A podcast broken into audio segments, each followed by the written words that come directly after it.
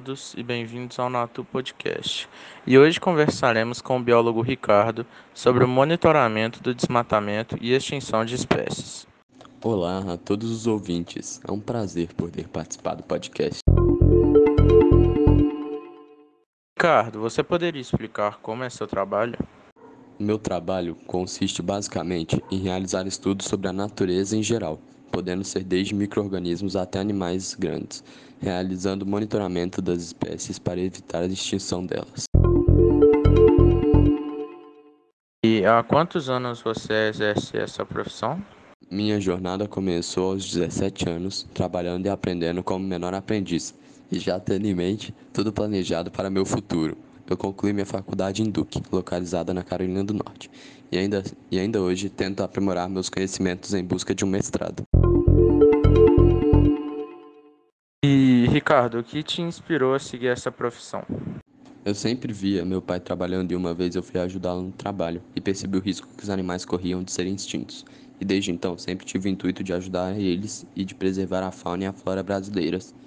Por isso, desde criança, acompanhei meu pai e fui adquirindo novos conhecimentos sobre esse assunto para poder ajudar o máximo possível. Ricardo, de acordo com o seu trabalho, existem muitas espécies correndo risco de extinção no Brasil?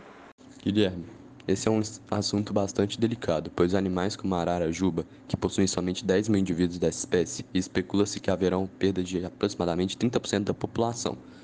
O lobo-guará está correndo um risco de extinção, com apenas 24 mil restantes no Brasil, sendo isso muitas vezes pelo desmatamento e destruição de seus habitats naturais.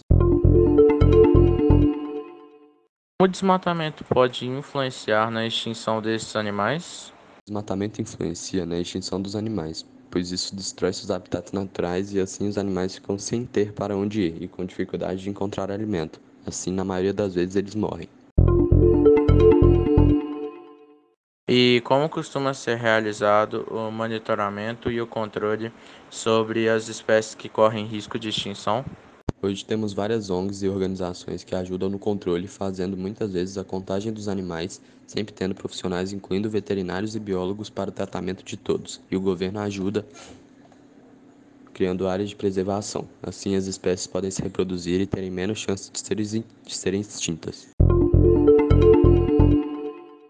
De acordo com a sua opinião, como a sociedade poderia ser orientada para que os desmatamentos e os riscos de extinção de espécies diminuam?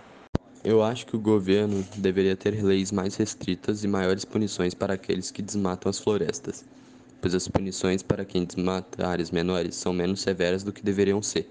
Além disso, a fiscalização deveria ser bem maior e mais severa. Então, com o nosso podcast e nossa conversa hoje, que podemos tirar de conclusão de tudo isso? Concluímos que hoje em dia o desmatamento e a quantidade de espécies em extinção no Brasil é bem alta e que o governo não toma todas as medidas necessárias para que isso não aconteça. E por isso muitas espécies estão em extinção e muitas florestas e áreas naturais são devastadas. Ricardo, gostei muito da nossa conversa e muito obrigado pela participação no Natu Podcast. Agradeço, Guilherme. Foi um prazer participar.